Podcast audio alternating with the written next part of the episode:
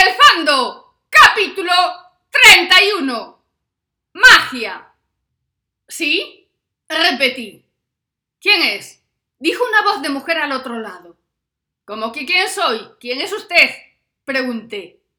¿Qué era eso de llamarme y preguntarme quién era? ¿A quién había llamado? ¿Cómo que quién era? ¿Era yo? Después de un largo silencio y un poco antes de colgar, la mujer dijo con acidez. A ver si nos dejamos de tonterías. Llevo cuatro días sin saber de mi hija y me estoy poniendo nerviosa. Le dije que igual era mejor que la llamase a ella, que el departamento de hijas perdidas no era yo, y que igual la policía le podía ayudar, ya que cobraba para eso. Ella dijo con mucha ironía que agradecía mi inestimable ayuda, que ni se le había pasado por la cabeza hablar con la policía, que mil gracias, y que gracias de nuevo, y que si era capaz de dejar mi estupidez a un lado, igual sacábamos algo en limpio. Y tanto, colgué. Sí, colgué. Que sí, le colgué a una madre desesperada que no sabía de su hija desde hacía cuatro días. Bueno, ¿y qué? Yo rescatar joyas y jarrones sí, pero hijas no. No era cosa mía, no era mi responsabilidad, no me incumbía. Bueno, vale, que sí, que me pudieron los remordimientos, me dio por pensar en Sandra, que también estaba desaparecida, y la llamé de vuelta. Casi ni sonó el primer tono. Se llama Alicia y encontré este número al lado del teléfono, es lo único que dejo en casa. Alicia. Si era la misma Alicia que yo conocía, la cosa no era para tanto. Tenía pinta de saber desenvolverse bien y de tener mala leche suficiente como para que no la aguantasen mucho secuestrada.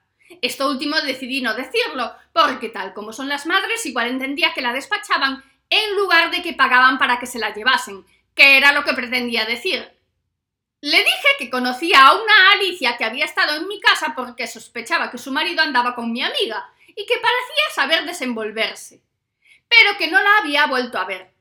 Ella dijo que tenía razón, pero que no la llamó desde que se marchó y que no le cogía el teléfono, y que como tenía esa inconsciencia de niña consentida, igual se había encontrado con algún desalmado que le vio la visa platino y... Le conté cuál había sido la última vez que la había visto, y que no me tenía pinta de ser fácil de engañar, y que también había desaparecido mi amiga, la que ella pensaba que andaba con su marido. A lo mejor no debí mencionarlo. ¡Oh Dios! ¿No pensarás?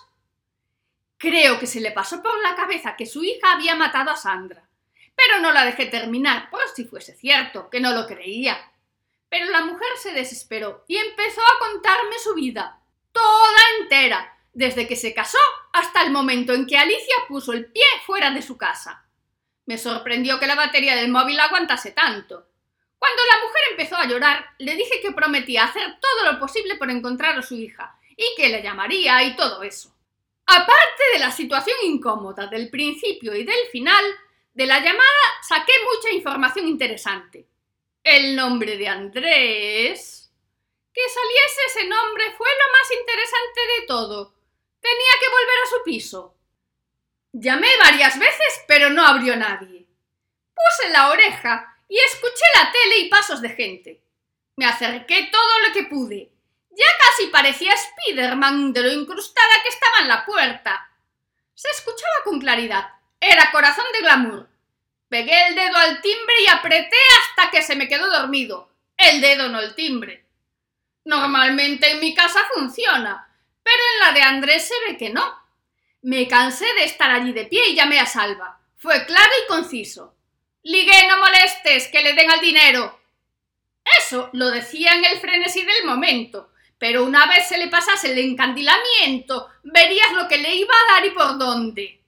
Yo hice lo que me dijo. Mandadita que soy. Lo dejé en paz. Claro que le tenía que dar la paliza a alguien, así que fui a buscar a Ramón. Al final todo era culpa suya, así que era él quien lo tenía que arreglar.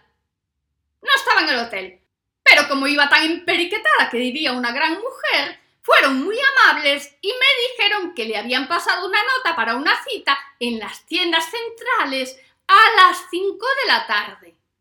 Tenía que ir acostumbrándome a usar blusa. Eso de no abrochar todos los botones daba bastante mejor resultado que pegar cuatro gritos ¿Dónde va a parar? Lo de la falda también ayudaba para obtener información, Para lo de las tiendas centrales igual no tanto.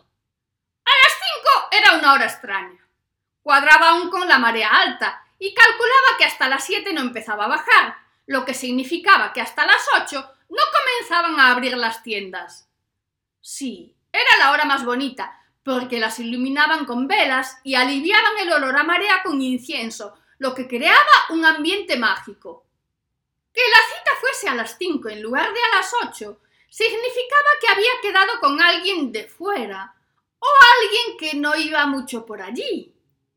Lo que no tenía sentido, salvo que no quisiera que los viesen juntos. El muy sinvergüenza iba a quedar con una casada, con una casada sin experiencia en el tema, porque la hora era de una primeriza. Iba a quedar con Alicia.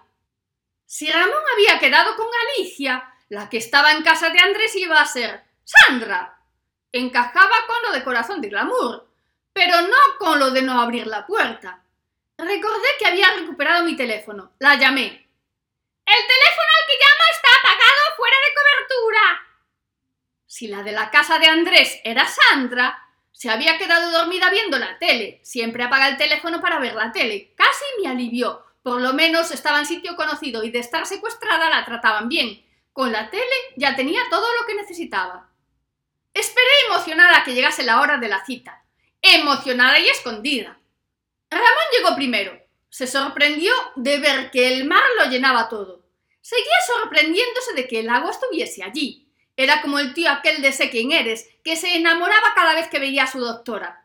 Claro que él tenía la excusa de la enfermedad mental aquella. La mujer llegó una media hora después. Tarde.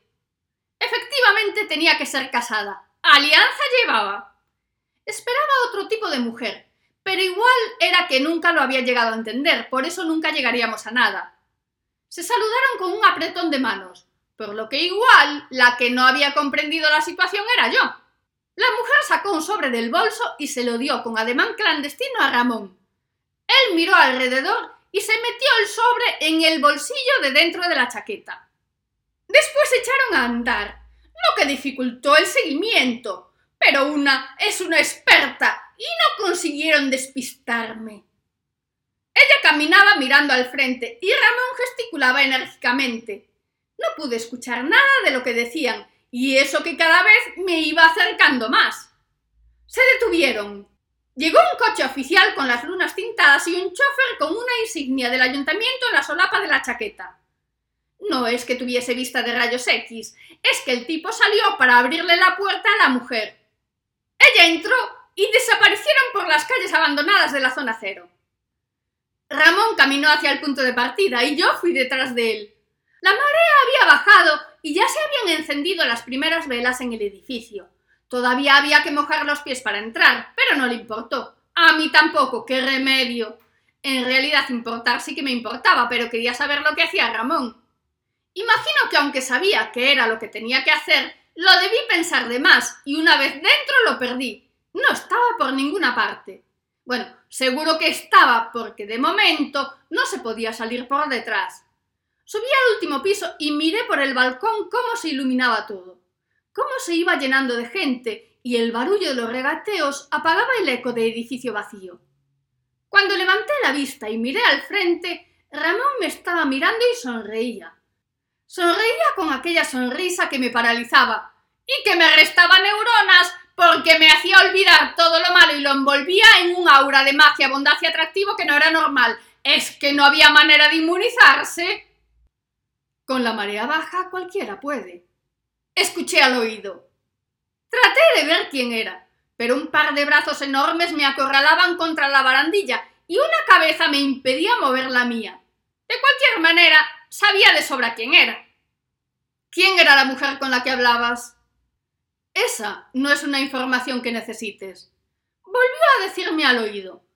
Pero sí que necesitaba esa información. Y de hecho quería esa información. Y así se lo hice saber. Se quedó callado respirándome en el cuello.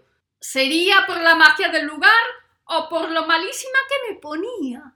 Pero ni la risa floja me salió. No quería estropear aquella sensación de paraíso. ¿Vamos a tomar algo? dijo por fin. Diría que no. ¿Qué hacía tiempo que no estaba tan cerca de la felicidad. Pero él apartó la cabeza de mi cuello y los brazos de la barandilla, así que la magia se desvaneció. Así que lo mejor era echarle algo de comer al estómago. Ya hacía no sé cuánto que no comía, y además iba a pagar él. Esperaba. Comí como una foca. La cocinera me miraba mal. Casi le había acabado con las tapas que tenía para toda la tarde. ¿A dónde se va por allí? preguntó. Al bosque, respondí. ¿Cómo que al bosque? ¿Cómo va a haber un bosque ahí? dijo escéptico. Pues claro que había un bosque. Nos levantamos y salimos de las tiendas centrales por la parte de atrás. El camino no era cómodo, pero por lo menos no había escombro. Comenzaba a oscurecer y Ramón estaba poniendo la cara de pánico que ponían todos la primera vez. Supongo que para tranquilizarse, comenzó a contarme toda la historia.